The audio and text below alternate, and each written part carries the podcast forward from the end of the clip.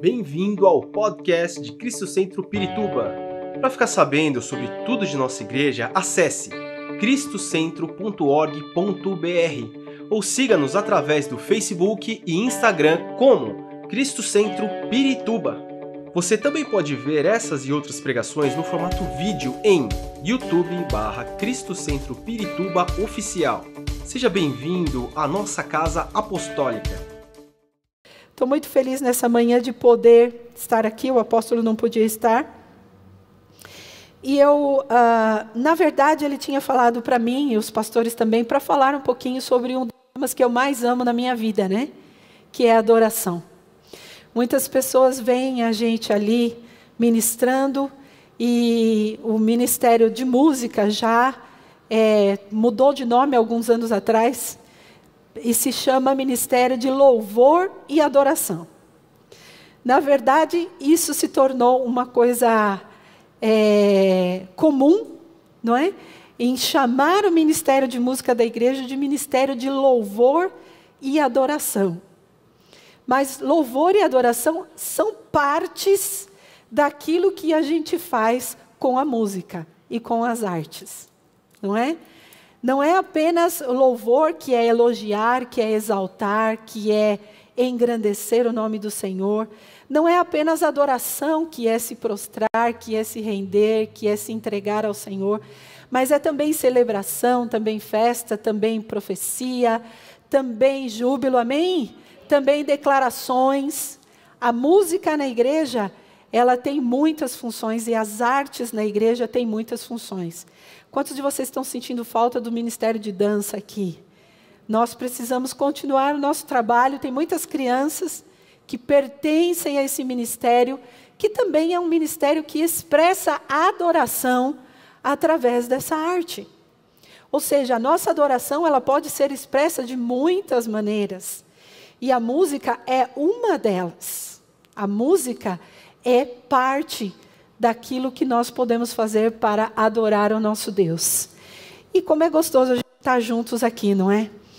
Adorando ao Senhor em comunhão. É muito importante, mas a nossa adoração individual, ela também é importantíssima a cada dia. Porque o Senhor nos chamou para sermos adoradores, para estarmos na Sua presença constantemente e prestarmos a Ele culto. É outra coisa também que a gente utiliza, não é? Se tornou algo comum. Eu vou ao culto, não é? A gente fala dessa forma. Mas, na verdade, nós estamos em culto todo o tempo da nossa vida. Não é? Se nós somos verdadeiros adoradores, a palavra culto significa adoração. Prestar adoração. Cultuar é prestar adoração. Então, eu venho ao culto porque é uma forma da gente falar. Eu venho a um local onde nós vamos adorar ao Senhor todos juntos.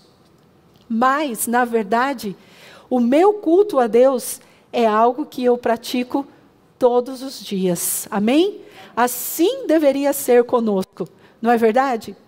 E eu quero dizer o seguinte: que na, na verdade, é, eu amo falar sobre esse tema porque a adoração é a razão da minha vida. Eu acho que desde pequena, desde criança, eu sempre amei, principalmente a música, as artes.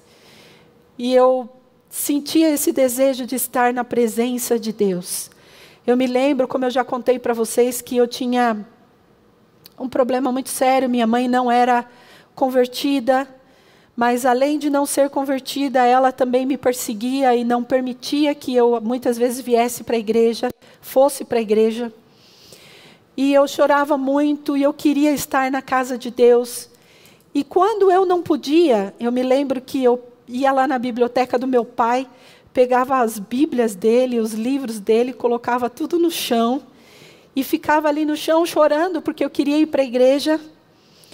E eu me lembro que ele tinha aquela Bíblia Thompson. Não sei se vocês conheceram aquela Bíblia Thompson, que era desse tamanho, assim, enorme, grandona. Eu amava aquela Bíblia, porque eu amava estudar a palavra de Deus e tinha ilustrações e tinha é, comentários e tinha é, as figuras, os mapas, e eu amava estudar aquilo. E eu me sentava no chão e ficava ali, e eu não ia à igreja, não ia ao templo, mas eu estava ali fazendo o meu culto a Deus e adorando ao Senhor e tendo um contato especial com Deus e Deus falando comigo. Eu me lembro que, infelizmente, isso aconteceu muitas vezes. Eu digo infelizmente porque foi um tempo muito difícil da minha vida, da minha adolescência. Mas naquele lugar, foi o lugar onde eu tive muitos encontros com Deus, onde Deus falava muito comigo, onde Deus se manifestava na minha vida. E eu amava estar com a palavra de Deus e entendendo o que Deus estava querendo para a minha vida. E lá naquele lugar também, Deus me revelou muitas coisas. E Deus mostrou muitas coisas com relação ao meu futuro, com relação a tudo que Ele ia fazer na minha vida. Esse tempo, irmãos, de adoração, de comunhão com Deus, é um tempo que nós não podemos, de jeito nenhum, negligenciar. É tempo de nós, como povo de Deus, eu sei que muitos de nós estamos na correria, trabalhamos. A cidade de São Paulo é uma cidade difícil, é ou não é? É trânsito e é, é aquela o trabalho muitas vezes está consumindo a nossa vida, mas nós não podemos negligenciar o nosso culto individual. Não é como diz o apóstolo Paulo em Romanos, o nosso culto racional, o nosso tempo com Deus, o nosso momento com aquele que nos ama, com aquele que quer estar conosco. Você quer ver como ele quer estar conosco? Abra a tua Bíblia em Isaías 57, o versículo 15. E esse versículo, eu vou dizer para vocês, é um dos versículos que eu mais amo na Bíblia. Geralmente eu falo isso, né? Mas esse é um dos que eu mais amo mesmo. Porque ele ele simplesmente fala de um Deus que deseja estar com o homem de uma maneira profunda e maravilhosa. Diz assim: todos têm Isaías 57, 15. Pois assim diz o alto e sublime, que vive para sempre, e cujo nome é Santo. Habito num lugar alto e santo, mas habito também com o contrito e humilde de espírito, para dar novo ânimo ao espírito do humilde e novo alento ao coração do contrito. Aleluia! Não é lindo esse versículo? Você pode imaginar Deus, aquele ser soberano, tremendo, majestoso, poderoso, grande, altíssimo. Ele diz assim: Eu habito num lugar santo, alto, mas eu também habito com aquele que é que tem um coração contrito. O que, que significa contrito? É aquela pessoa que tem um coração arrependido, que não realmente é, não deixa de reconhecer os seus pecados, que não deixa de observar a sua vida e se prostrar diante do Senhor. O humilde, vocês sabem, é aquela pessoa que simplesmente entende o seu lugar, a sua posição diante do seu Senhor. Eu não sou nada sem Ele, eu preciso dEle, eu tenho necessidade dEle. Ele é o meu Rei, Ele é o meu Senhor. Tudo que eu sei, tudo que eu sou, tudo que eu faço, tudo que eu tenho, ou foi Ele que me deu, ou Ele que faz em mim. Aleluia! Aleluia! Esse Deus esse Deus que eu estou falando para vocês, ele decidiu habitar no nosso meio. Você imagina? Com toda a sua majestade, com todo o seu poder, ele decidiu. Mas aqui está falando qualidades de um adorador. Porque um adorador é uma pessoa que tem um coração contrito. Um adorador é aquele que sabe reconhecer os seus pecados, as suas falhas, sabe pedir perdão, não somente ao Senhor, mas também ao seu próximo. E um adorador também é humilde. Ele não tem pretensão de arrogância, de orgulho. O Senhor rejeitou a Saul, por exemplo, porque Saul foi orgulhoso. Ele fez um monumento em nome dele quando eles venceram uma guerra. Ele desobedeceu a Deus. E o que, que a Bíblia fala a respeito, não é, daquele que é, é, que simplesmente não obedece, o Senhor rejeita.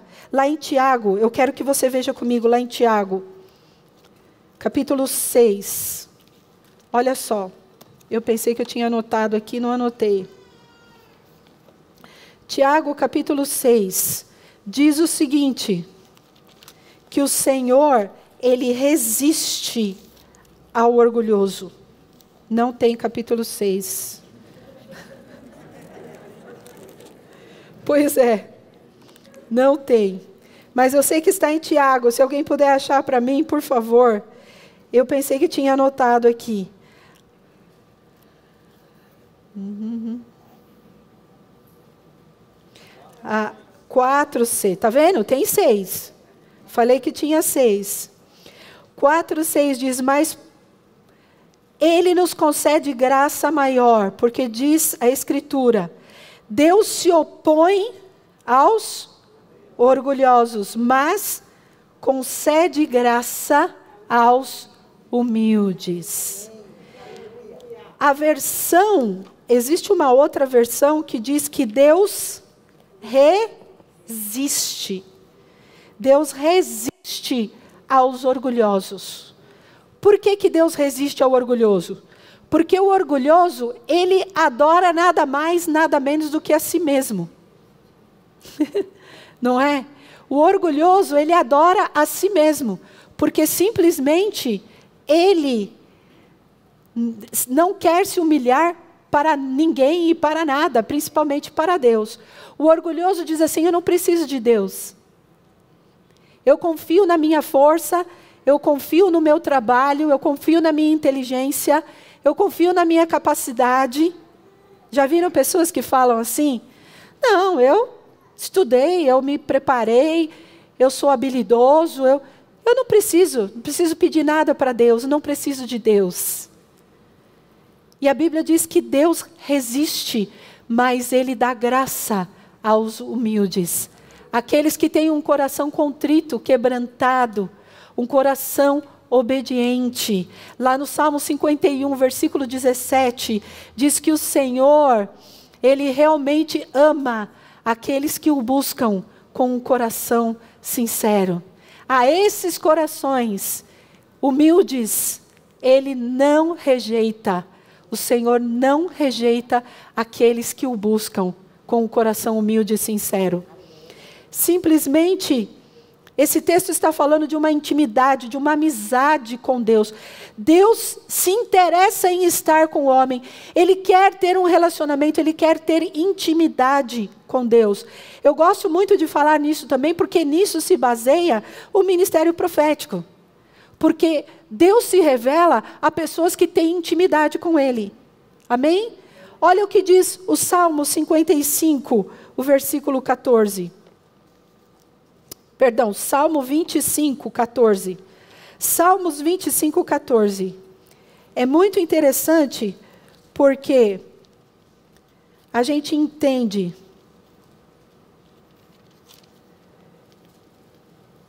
Olha só, os me... Salmos. Gente, o que aconteceu comigo hoje? Estou pegando tudo errado.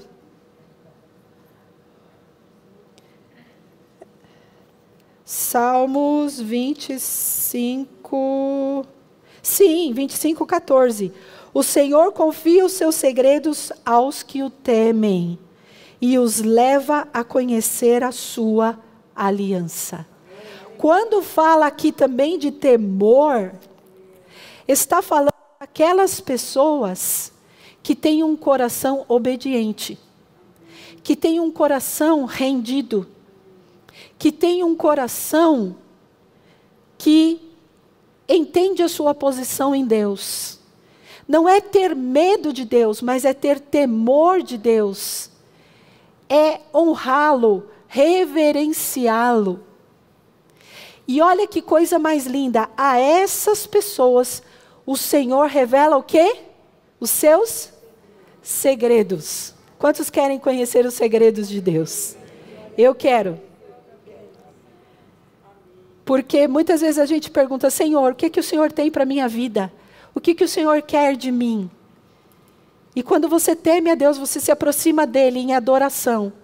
Quando você é um verdadeiro adorador, porque na verdade Deus não está buscando exatamente adoração. Já percebeu o que diz a Bíblia? Lá em João capítulo 4, diz que o Senhor está buscando verdadeiros adoradores, não simples adoradores, verdadeiros adoradores.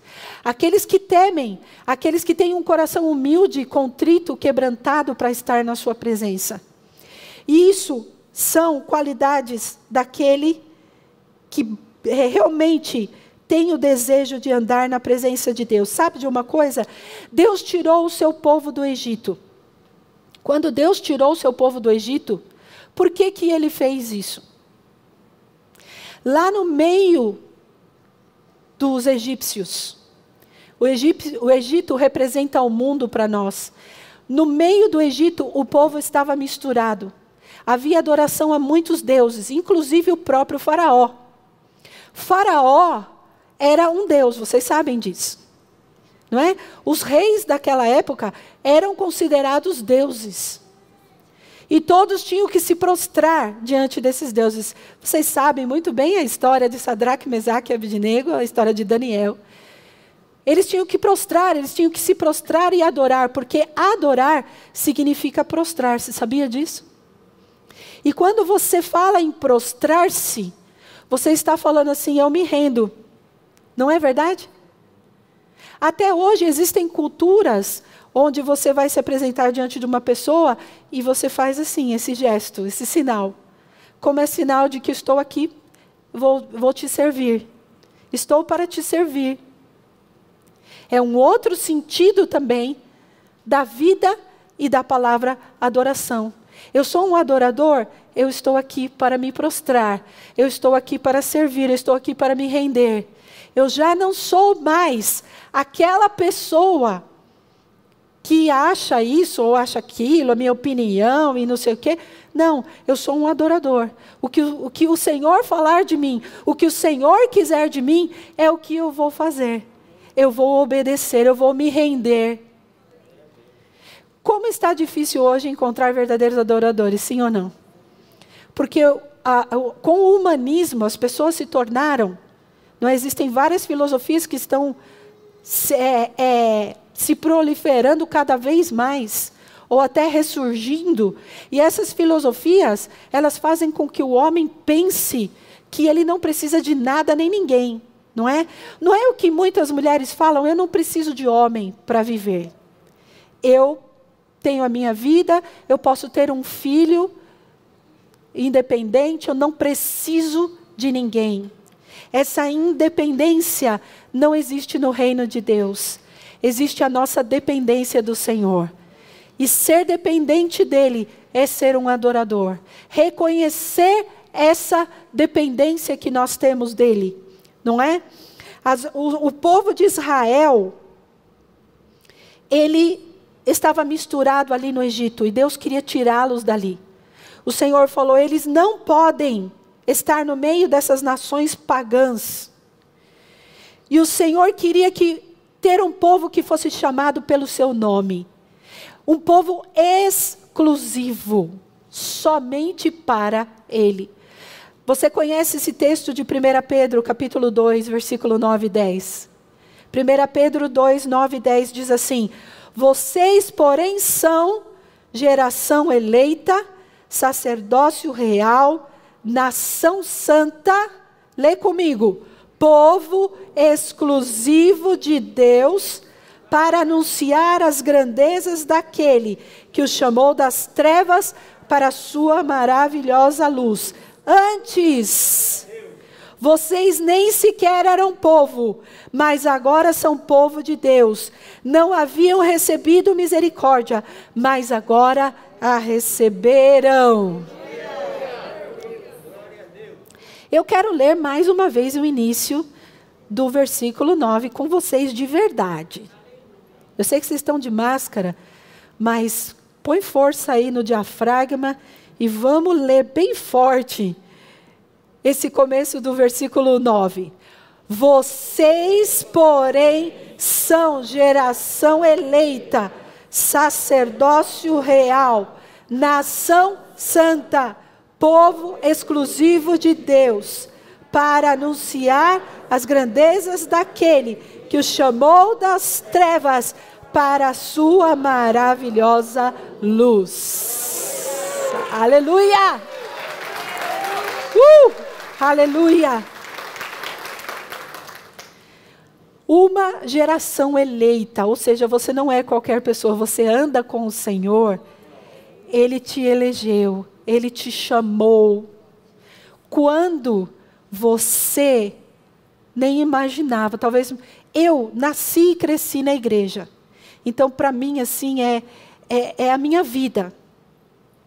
Mas muitas pessoas conheceram a Cristo depois de terem vivido uma vida difícil, de terem passado até por vícios, por problemas, por enfermidades, né, Elzelinha? Por coisas difíceis, na dor, conheceram a Jesus.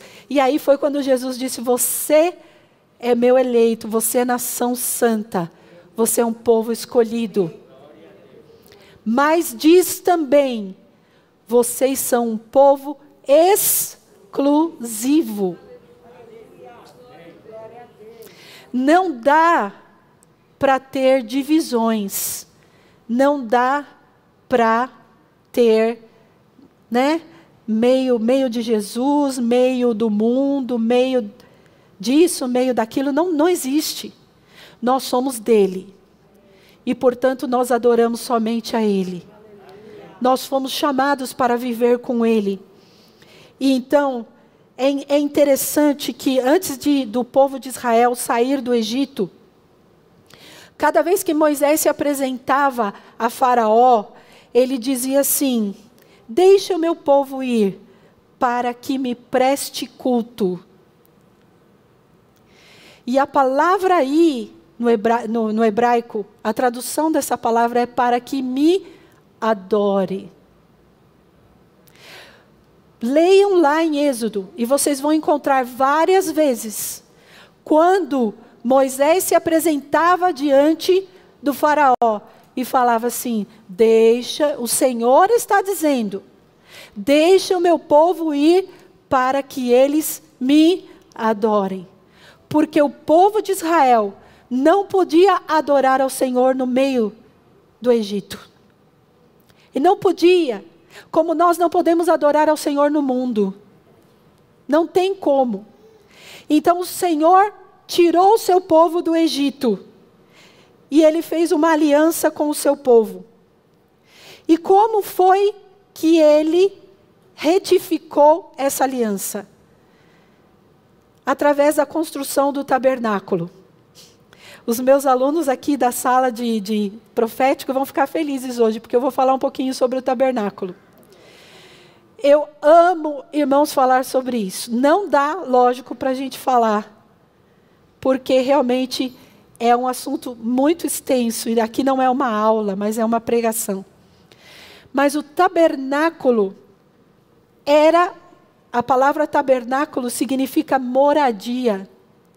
Foi o lugar, era uma tenda portátil que era levada pelo povo de Israel no deserto, na, na no, na, no caminho que eles fizeram no deserto, na peregrinação que eles fizeram. Ele era montado e desmontado pelos levitas que serviam no tabernáculo. Eles é que montavam todo aquele aparato que era o local onde o Senhor falava que ele habitava. O Senhor habitava, o Senhor morava naquele lugar e era onde o povo tinha acesso a Deus de uma maneira bem distante. Já vou explicar por quê. Somente algumas pessoas podiam se chegar até o lugar santo, o lugar o, o, santo dos santos na presença do Senhor. Só algumas pessoas não. Somente o sumo sacerdote, uma vez por ano. Olha só. Agora, o tabernáculo foi o lugar onde Deus escolheu para estar com o seu povo. Ele queria, ele queria estar com o seu povo. Era desejo de Deus habitar no meio do seu povo. O Senhor disse para, Moisés: façam um lugar para mim e eu vou estar ali com vocês, eu vou habitar com vocês. Mas não é simplesmente eu vou habitar com vocês, eu vou estar lá e cada um vivendo a sua vida. Não. Eu vou habitar com vocês e vocês têm que me buscar. Vocês têm que buscar a minha face. Só que o tabernáculo, ele é uma representação, ele é uma figura das coisas que aconteceriam depois em Cristo. Simplesmente, esse lugar de moradia era onde Deus se manifestava. Só que algumas pessoas só tinham acesso. Era necessário um sacrifício maior. Era necessário um sacrifício de sangue, onde Cristo morreria em favor nosso para que nós pudéssemos entrar na presença do Senhor 100% e adorá-lo em qualquer lugar. Amém? Não existe um lugar, não existe, não, olha, eu só posso adorar a Deus de domingo na igreja. Não, eu só posso adorar a Deus quando eu estiver no altar. Tem pessoas que elas é, santificam o altar, mas esse altar, que, que é uma plataforma, não é? Se estiver vazio, sem ninguém, ele é apenas uma plataforma. Porque, na verdade, quem tem que santificar o lugar onde nós estamos somos nós. Nós é que devemos viver uma vida com Cristo. Agora, quando a gente abre lá em Hebreus, no capítulo 9, eu quero que você abra comigo. E a gente precisa ler isso para que vocês possam entender. Porque, irmãos, muitas pessoas estavam acreditando que para se achegar a Deus, elas precisavam de rituais, elas precisavam é, obedecer apenas os rituais do Antigo Testamento. E Jesus veio para quebrar tudo isso. Jesus veio para trazer uma nova aliança. Aliança onde nós temos acesso direto a Deus. Veja o que diz lá em Hebreus, capítulo 9, a partir do versículo 1. Diz assim: Ora, a primeira aliança tinha regras para adoração e também um tabernáculo terreno. Foi levantado um tabernáculo na parte da frente chamada Lugar Santo. Estavam o candelabro e a mesa e os pães da presença. Por trás do segundo véu havia a parte chamada Santo dos Santos onde se encontravam o altar de ouro para incenso e a arca da aliança, totalmente revestida de ouro. Nessa arca estava um vaso de ouro contendo maná, a vara de Arão que floresceu e as tábuas da aliança. Acima da arca estavam os querubins da glória, que com a sua sombra cobriam a tampa da arca. A respeito dessas coisas, não cabe agora falar detalhadamente. Estando tudo assim preparado, os sacerdotes entravam regularmente no santo no lugar santo do tabernáculo para exercer o seu ministério. No entanto, somente o sumo sacerdote entrava no Santo dos Santos apenas uma vez por ano e nunca sem apresentar o sangue do sacrifício que ele oferecia por si mesmo e pelos pecados do povo que havia cometido por ignorância. Dessa forma, o Espírito Santo, presta atenção né, a partir desse versículo. Dessa forma, o Espírito Santo estava mostrando que ainda não havia sido manifestado o caminho para o Santo dos Santos, enquanto permanecia o primeiro tabernáculo. Isso é uma ilustração para os nossos dias, indicando que as ofertas e os sacrifícios oferecidos não podiam dar ao adorador uma consciência perfeitamente limpa. Eram apenas prescrições que tratavam de comida e bebida e várias cerimônias de purificação com água. Essas ordenanças exteriores foram impostas até o tempo da nova ordem. Quando Cristo veio como sumo sacerdote dos benefícios, agora presentes, ele adentrou o maior e mais perfeito tabernáculo, não feito pelo homem, isto é, não pertence a essa criação. Aleluia! Esse texto de Hebreus explica claramente que o tabernáculo de Moisés, lembra que o apóstolo falou que houve três tabernáculos?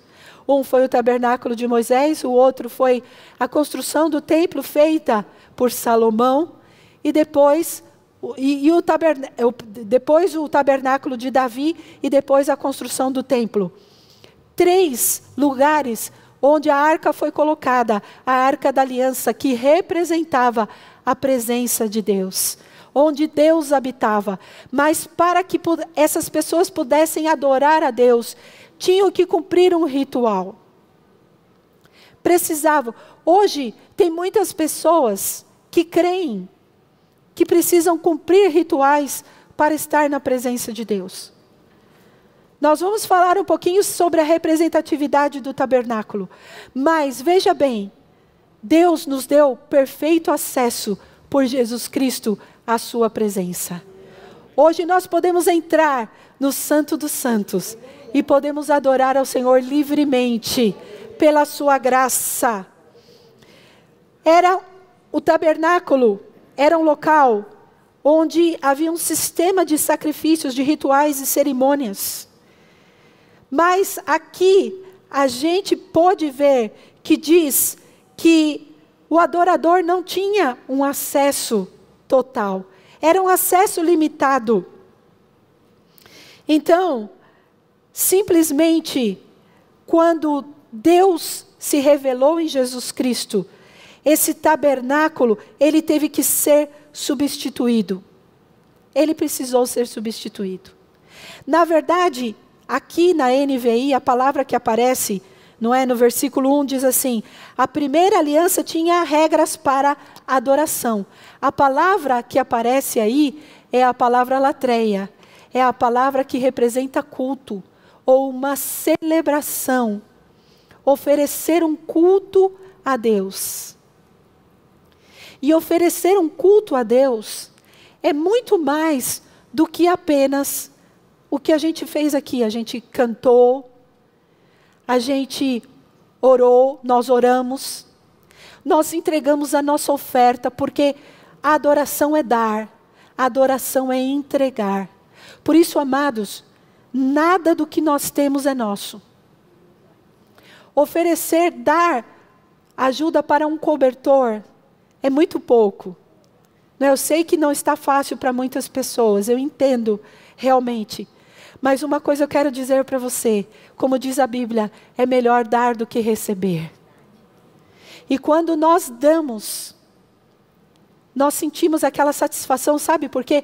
Porque nós fomos criados por Deus assim, para dar, para ofertar, para entregar. E tudo isso está relacionado à adoração. Tudo isso.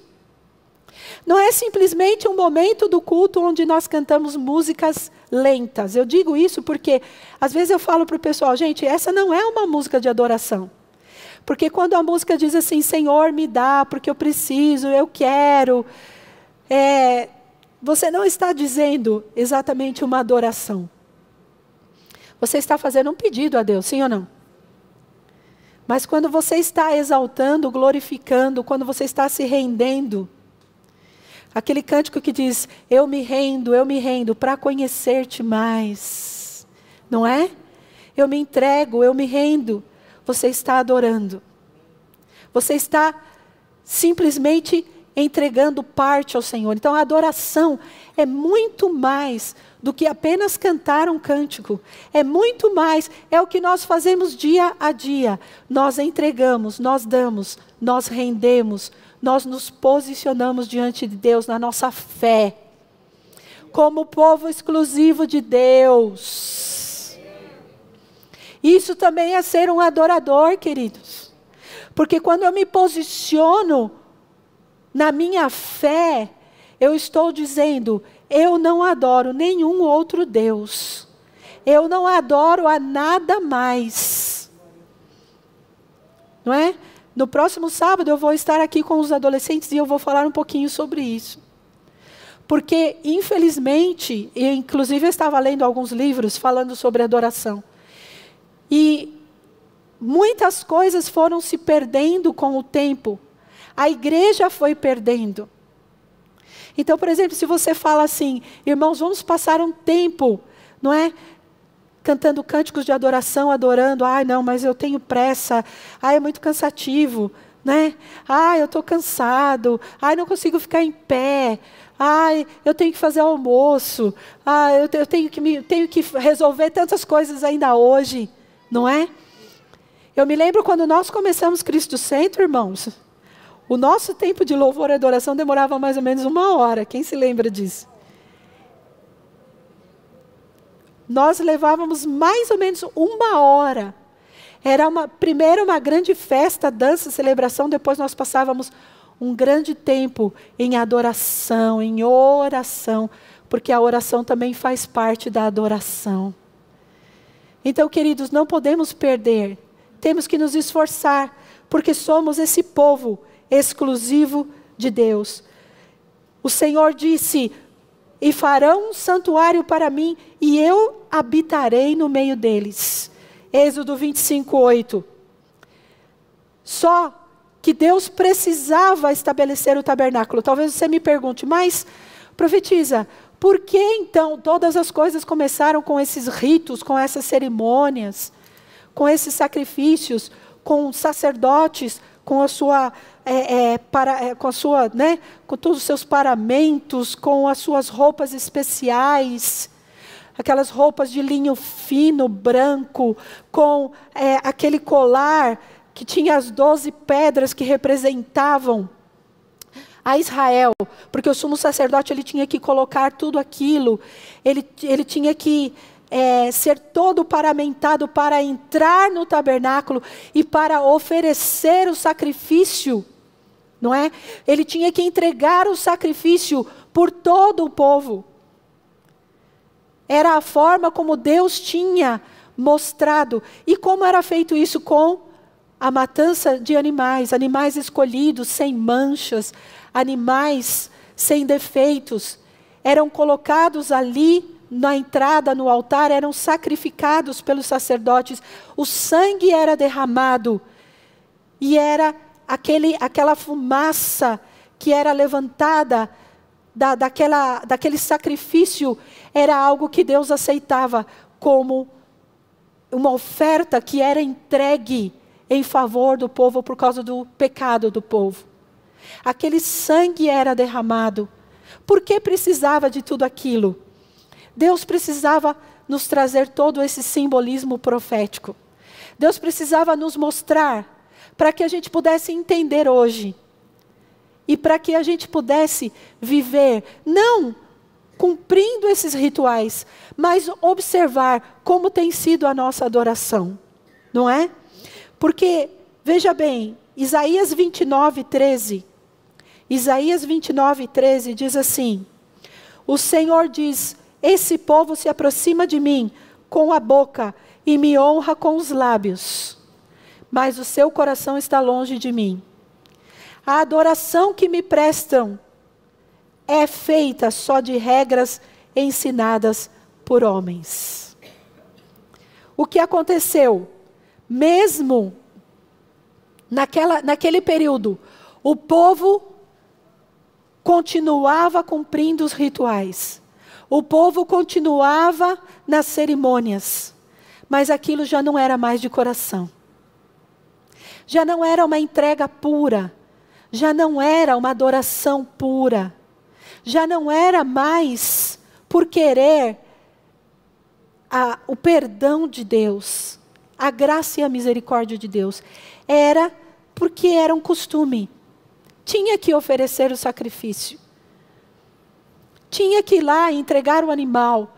Aquele animal tinha que ser sacrificado, aquele sangue tinha que ser derramado. E as pessoas já não faziam mais com amor, com o coração puro, com o coração sincero. Vamos trazer para os nossos dias.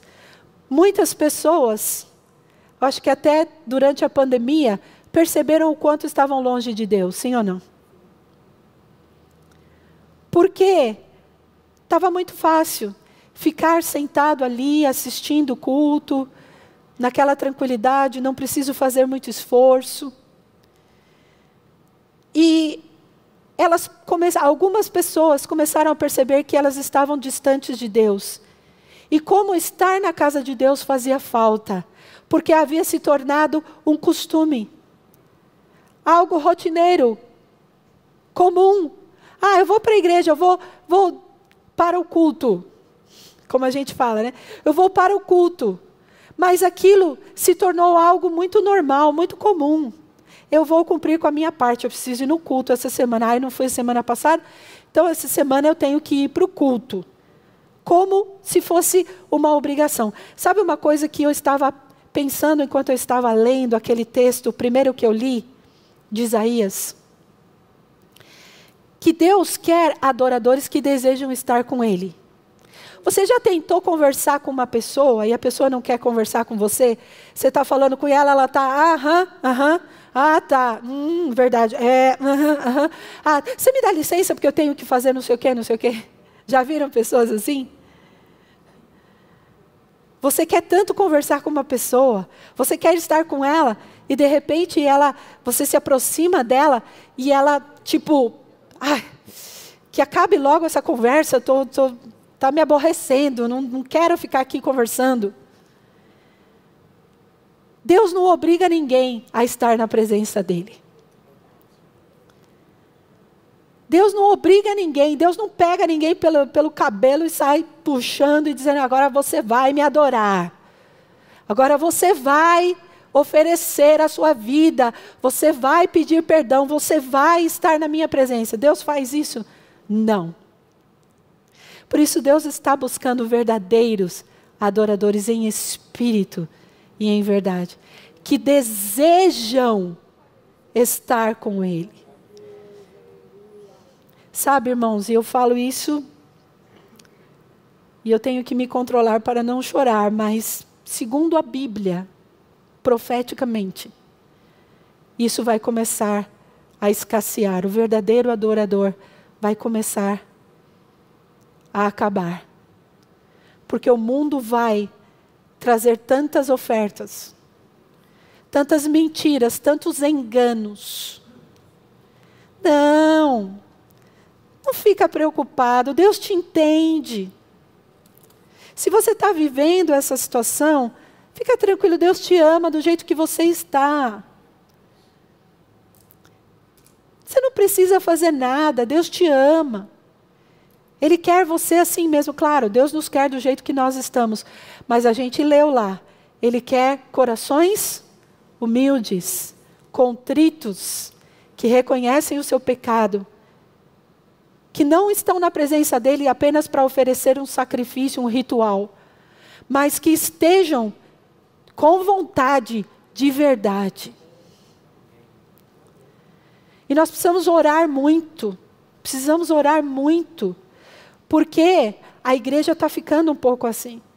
Ela está se acomodando. Ela está dizendo: não, Deus é amor. Deus aceita tudo. Queridos, não é verdade, viu? E como profetiza, eu preciso falar para vocês: não é verdade. Porque Deus conhece o nosso coração. E Ele exige de nós que nós entremos na Sua presença em santidade, em pureza, como nós vamos ver aqui. Porque há muitos simbolismos no tabernáculo que a gente pode usar nos dias de hoje.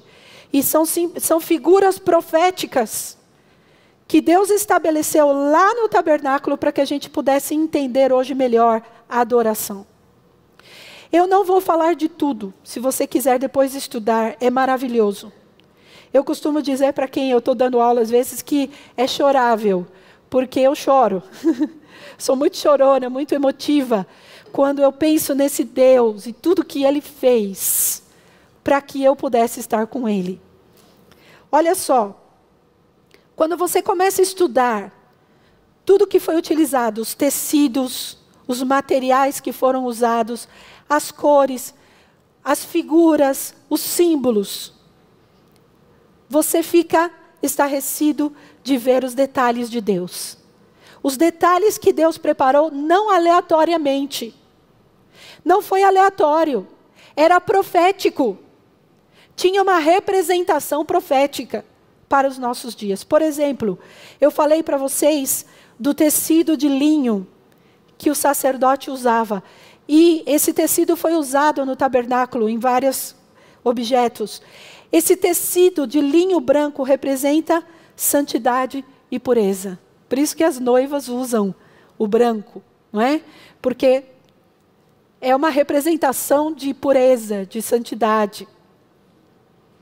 Representação, né, irmãos? As coisas hoje em dia não estão muito assim, mas vamos crer.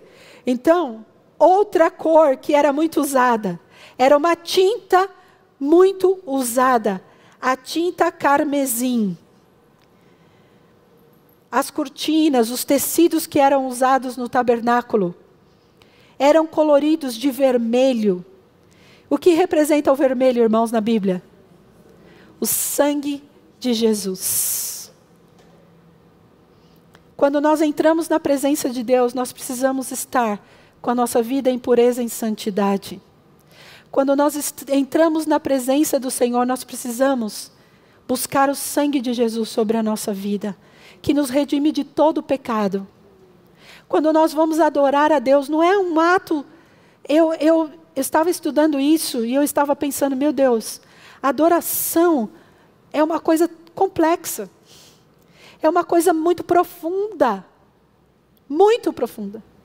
Porque quando eu me ofereço para ser um verdadeiro adorador, eu tenho que pensar que eu tenho que viver uma vida que agrada a Deus em pureza e em santidade. Eu tenho que buscar o sangue de Jesus sobre a minha vida. Os desenhos dos querubins. Vocês sabem que havia vários querubins que eram desenhados nos tecidos das cortinas, mas também na arca da aliança havia dois querubins, que um ficava de frente para o outro. Os querubins eram anjos, que eram aqueles que estavam ao redor do trono de Deus. Quando você lê lá em Ezequiel, você vê muitas vezes o profeta Ezequiel dando exemplos desses anjos, não é? Que eram de um nível diferente do que, por exemplo, é, a Bíblia fala de anjos, arcanjos. O único arcanjo, na verdade, que a Bíblia fala é Miguel. Mas fala de querubins, serafins. A única vez que a Bíblia fala dos serafins, ela fala em Isaías, no capítulo 6, quando Isaías tem um encontro com Deus no templo. E fala dos anjos, como Gabriel e outros anjos que nós conhecemos na Bíblia. Mas os querubins, eles eram como os protetores do trono de Deus, vamos dizer. E esses anjos, eles estavam na presença de Deus em constante adoração. Isso representa que nós devemos estar na presença de Deus em constante adoração. E a minha pergunta é: será que tem alguns lugares onde realmente nós podemos adorar a Deus? Onde há um ambiente onde eu posso adorar a Deus? com a minha vida, com tudo que eu sou, ou eu mesmo faço o ambiente. Porque tem gente que diz para mim, ah, mas eu não consigo é, sentir a presença de Deus no meu trabalho. É muito xingamento, é muito palavrão, muita promiscuidade. Mas você pode fazer o seu ambiente. Você pode fazer o seu ambiente. Ah, mas você é santo, você é fanático. Ok. Você acha que eu sou santo, que eu sou fanático? Tudo bem. Isso é um xingamento, irmãos? Não, para quem ama a Deus, obrigada. obrigada por dizer isso de mim. Eu fico feliz. É sinal que eu estou dando testemunho. Não é? O altar do holocausto, ou altar de sacrifício, que era o altar de bronze. Esse era o primeiro objeto não é? ali no tabernáculo, representa que não podemos entrar na presença de Deus sem oferecer a Ele um sacrifício. Qual o sacrifício que você tem que oferecer a Deus hoje?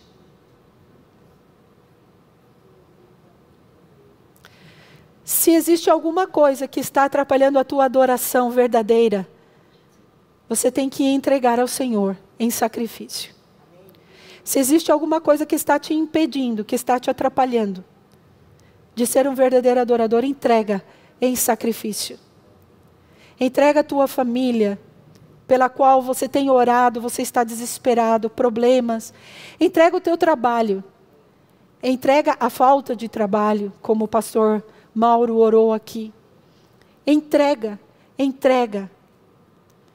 Se você for ler a Bíblia, todas as vezes que no Antigo Testamento era um tempo de adoração, alguém ia adorar, fazia o quê? Um sacrifício, entregava uma adoração. Você vê Abraão, você vê Jacó, você vê todos, até o próprio é, Elias, que preparou um altar. Não, é? não havia um sacrifício humano.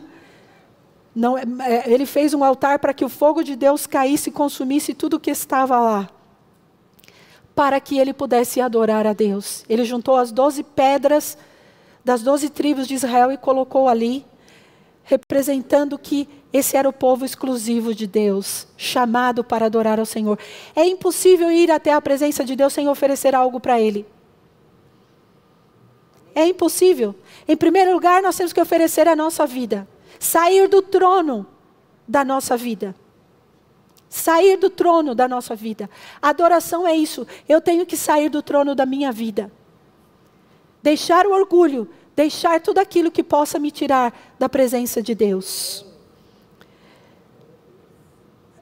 Há muitas palavras no hebraico que são que quando a gente traduz a adoração, tem uma conexão com a palavra sacrifício. Por isso tem que ver muito. O verdadeiro adorador, ele oferece, ele entrega, ele oferece esse sacrifício. Agora, este é um do, dos objetos que mais me impressiona, que é o lavatório ou a bacia, onde os sacerdotes se lavavam.